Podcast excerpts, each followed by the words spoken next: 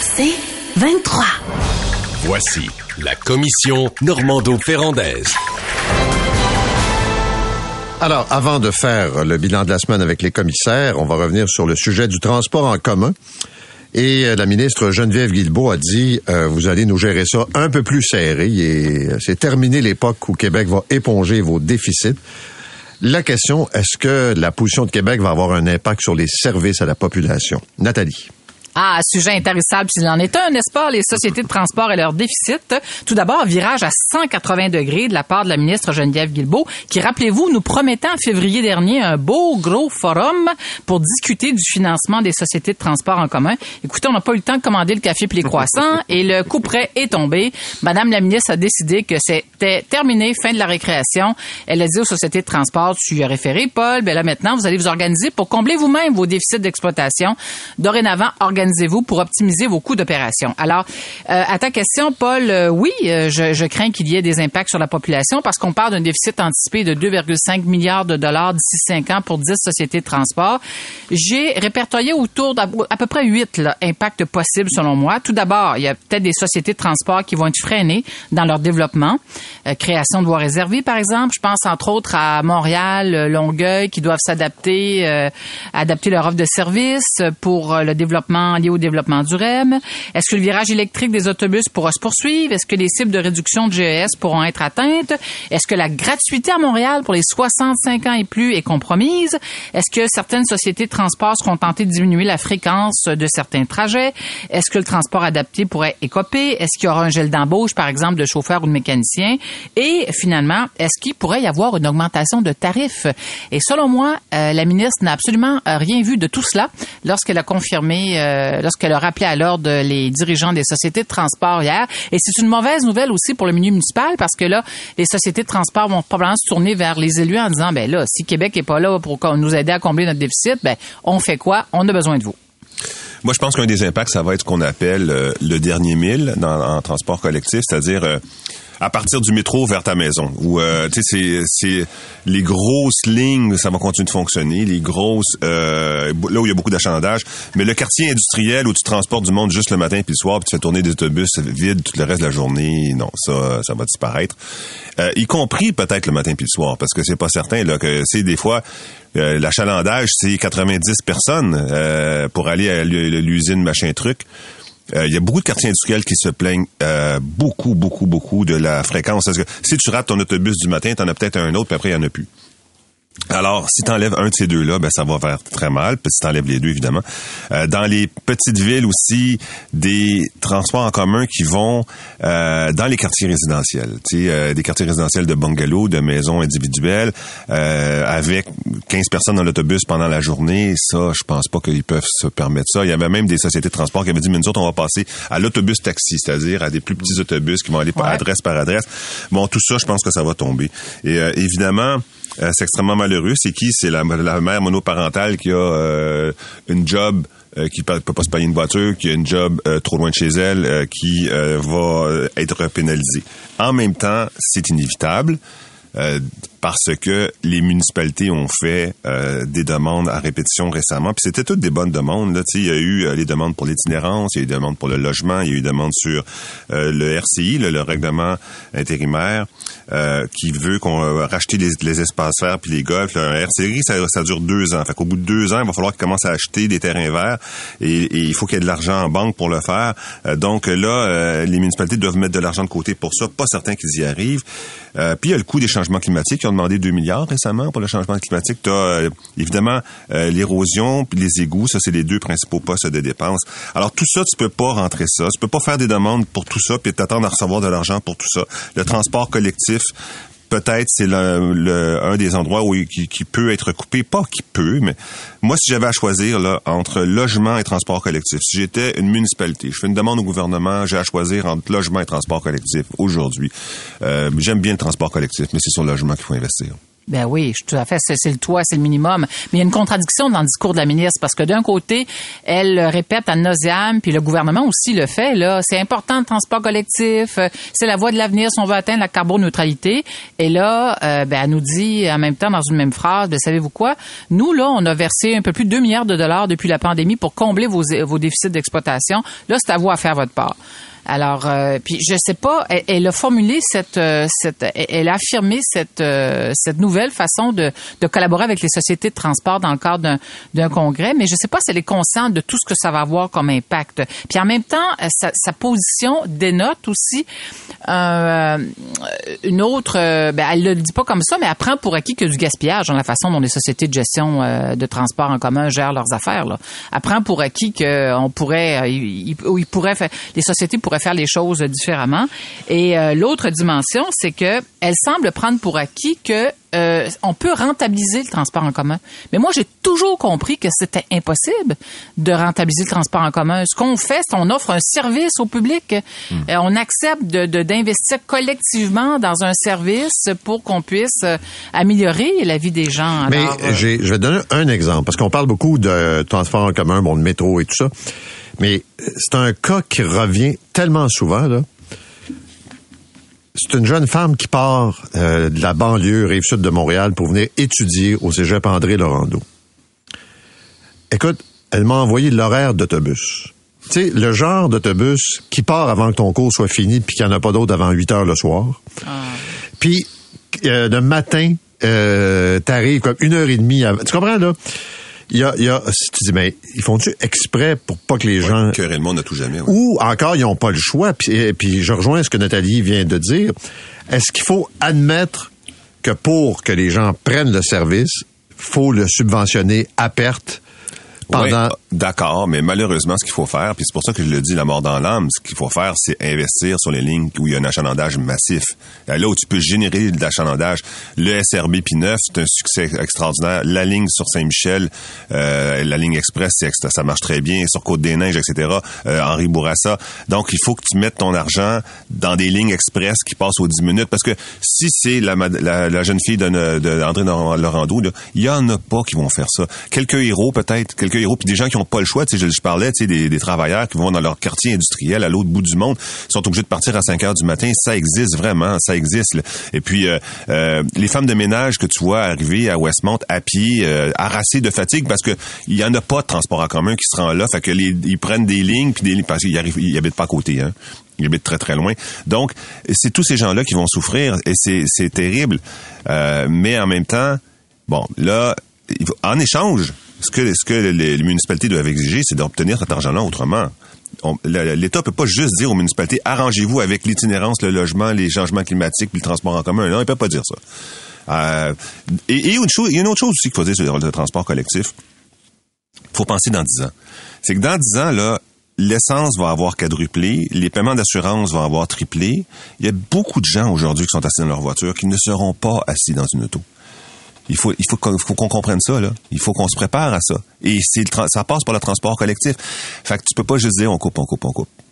Ouais, en passant, la, la pauvre femme euh, harassée là que tu décris, qui s'en va faire des ménages à Westmount, excusez-moi là, mais payez donc taxi à cette pauvre femme là.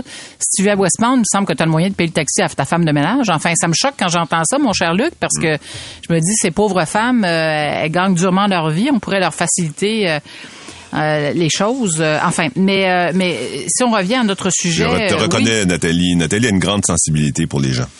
Non, mais Non, ça, c'est vrai, c'est- ça. Les gens qui font le ménage à Voyons. Westmount Ouais. n'habitent pas, comme tu dis, sur Crescent, Red Path, ou euh, tu sais, ils ont, ils ont un petit bout à faire. Là. Ouais.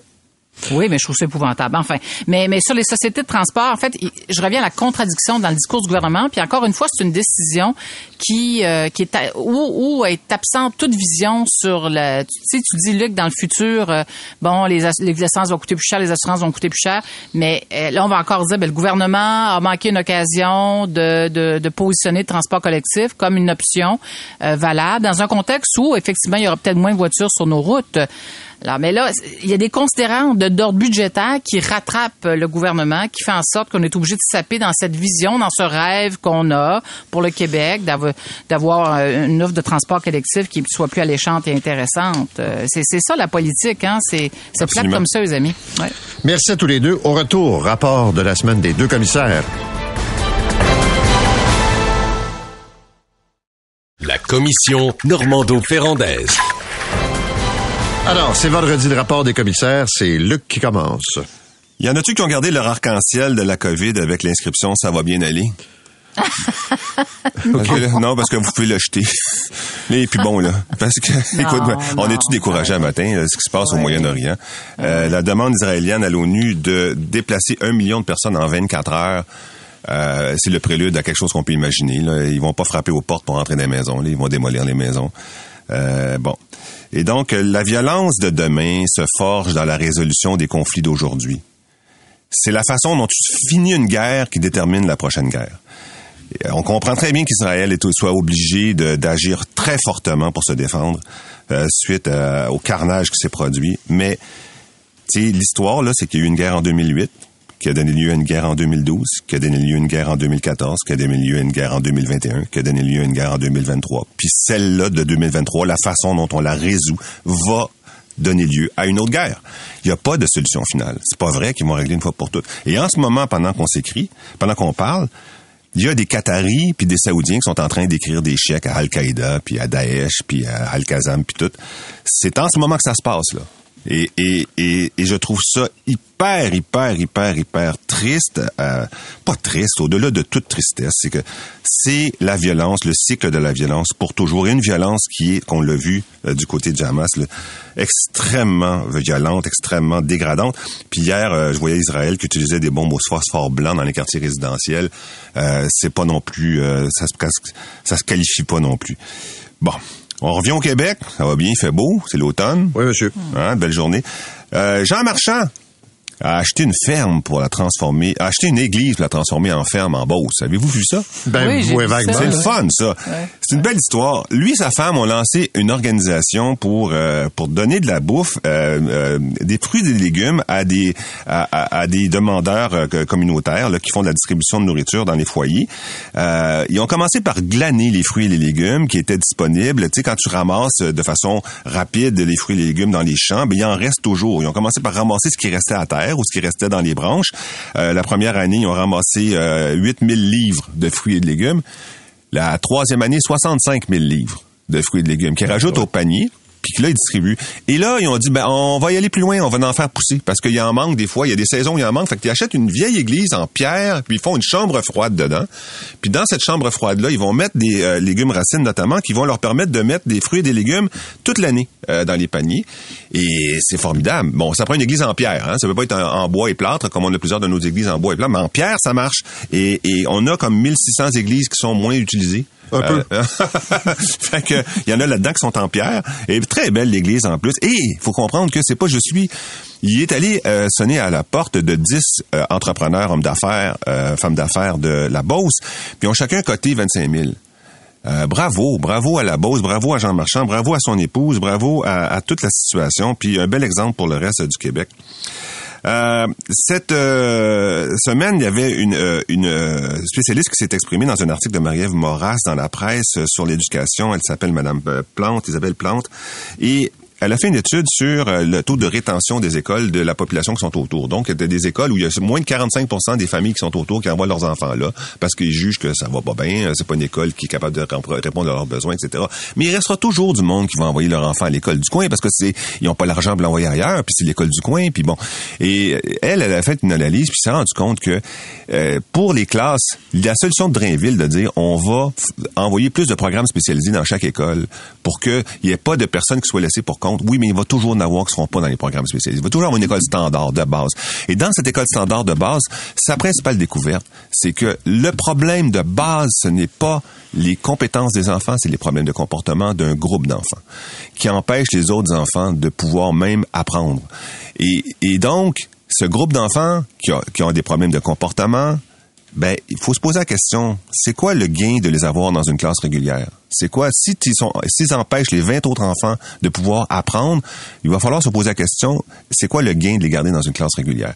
Alors, cette question-là est posée, je la trouve être extrêmement intéressante. En terminant, la C'est un pénurie. débat, c'est tout un débat. Vraiment, hein? vraiment. Ben oui, parce que évidemment, c'est les, Ouais. les autres qui ont des problèmes de comportement aussi, ce sont des enfants, puis aussi il faut en faire attention. Mais s'ils empêchent 20, 20 autres enfants d'étudier, ben il y a un problème. Dernière affaire, euh, la pénurie de psychologues s'accentue. Euh, les prix payés au privé ont doublé depuis 2018 ont doublé. Donc, évidemment, le public peut plus faire concurrence et donc, il faut augmenter le nombre de formés, de psychologues formés. Alors, la question du jour, est-ce qu'on doit commencer- continuer d'in- d'investir dans l'intelligence artificielle? Il faudra commencer à investir un peu plus dans l'intelligence émotionnelle. Ah, Oh, c'est bien dit. quand même, quand même. bien dit, Nathalie. Oui. Euh, je vais joindre ma voix à Luc pour, euh, bien sûr, déplorer ce qui se passe euh, du côté d'Israël, de la Palestine. Là, je sais pas de votre côté, mais moi, j'ai de plus en plus de difficulté à regarder la télé puis à voir les images. Tellement. Je trouve ça de plus en plus insoutenable. Je vais vous citer Yuval Noah Harari. Vous, connaissez peut-être l'homme. C'est l'auteur du très populaire Sapiens. Il a publié, historien israélien et auteur, il a publié 45 millions d'exemplaires traduits euh, dans 65 langues à travers le monde. Il signe, il a signé mercredi une lettre dans le Washington Post euh, dans laquelle il écrit peu importe ce que l'on pense d'Israël et du conflit israélo-palestinien, la façon dont le populisme a rongé l'État israélien devrait servir d'avertissement aux autres démocraties du monde entier.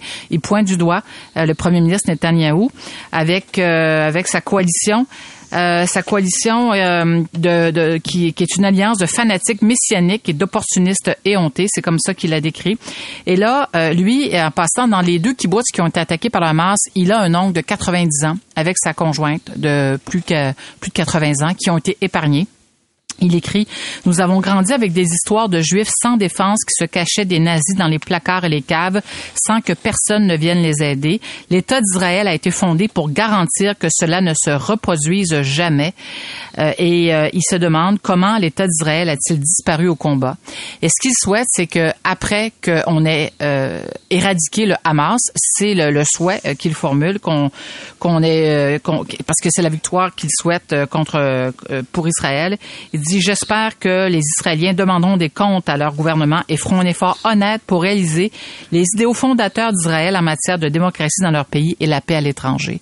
Mais ce conflit actuel va changer euh, le cours des choses. Tu l'as bien dit, euh, Luc. En fait, l'État d'Israël est en guerre depuis sa création, depuis 1948. Et moi, ce que je trouve absolument ignoble actuellement, c'est que l'article 17 de la Convention de Genève euh, oblige, euh, dans ce contexte-ci, oblige euh, la communauté internationale à porter secours aux Palestiniens en créant des corridors humanitaires, ce qu'on hésite à faire. Et pour moi, c'est un crime de guerre qui est commis là, en direct devant nous. Euh, je comprends que je, je ne minimise absolument pas ce qui a été, ce que le Hamas a fait auprès des Israéliens, mais quand même, on ne peut pas abandonner comme ça leur sort les Palestiniens. Euh, les batteries de notre lapin énergiseur canadien sont tombées à plat cette semaine, euh, les amis. Où est le plan que nous promettait le ministre François-Philippe Champagne de la part des grandes bannières en alimentation? La dinde on pas moins chère, madame. ah, Ah, ben lui, il a trouvé une À 30 dollars qui était prêt à faire livrer à la résidence officielle de Pierre Poilièvre. Non, mais on attendait le plan pour l'action de grâce. Là, l'Halloween s'en vient, puis tantôt, ça va être Noël. Fait que, monsieur le ministre, là, on va savoir un beau gros cadeau sous le sapin, là. Il va falloir qu'on attende jusqu'à jusqu'à ce moment-là. Je pose la question. Et je vais terminer. Les gars, est-ce que vous avez des Birkenstock à la maison, les fameuses sandales Oui. populaires? Non. Ah, vous en Non, avez. non, Non. Paul, t'en as pas, toi? Non. Bon, Moi, ben, j'ai même été photographié en public avec, puis ça m'a coûté pas mal cher pour mon ego. Non, non, mais attendez, là. Les Birkenstock reviennent en force. Mercredi, la compagnie allemande faisait son entrée à la bourse de New York. Et La compagnie, tenez-vous bien, a été créée en 1774 par une famille allemande. Et le- on a débuté, la Birkenstock a vu le jour en créant une chaussure orthopédique pour soulager les maux des vétérans de la Première Guerre mondiale. Dans les années 70, là, c'est revenu à la mode avec les activistes puis euh, les, euh, les, les écologistes là, qui les ont adoptés en Allemagne et euh, aux États-Unis. Mais c'est extraordinaire, hein? Ils se sont associés à, entre autres, Louis Vuitton pour euh, redonner du oomph à cette compagnie. Mais il y a du monde qui sont malades sur la planète. Euh, on a payé 206 000 euros en novembre dernier pour acheter la paire de Birkenstock que portait Steve Jobs. Il faut être malade, là. Un faut peu, être oui. malade solide. Un faut peu. être malade solide. Et euh, on, on imaginait, en fait, on pensait que on- la transaction laisse se transiger entre 44 et 49 dollars lorsque on a on a lancé euh, la on, on est allé à la bourse de, de New York mercredi. Finalement, euh, ça a fait un peu patate. Aujourd'hui, l'action se transige à 37 dollars. Mais c'est une histoire absolument fascinante dont on a peu entendu parler parce que la famille est très très discrète. Alors les amis euh, Birkenstock, euh, si vous voulez être dans le vent, je pense que c'est un moi, ce monsieur Arcan, ça va prendre des Birkenstock dans ton dans ta garde-robe là. Ben écoute, je sens une certaine pression sociale, là, c'est correct. C'est c'est c'est Puis- confortable, tu vas voir, c'est très Puis confortable. avec son entrée en bourse, il y aura un nouveau sens à l'expression va t'acheter des Birkenstock. Ça prend le punch du vendredi. Ça prend le point du vendredi. Merci à tous les deux. On retrouve lundi. C'est 23.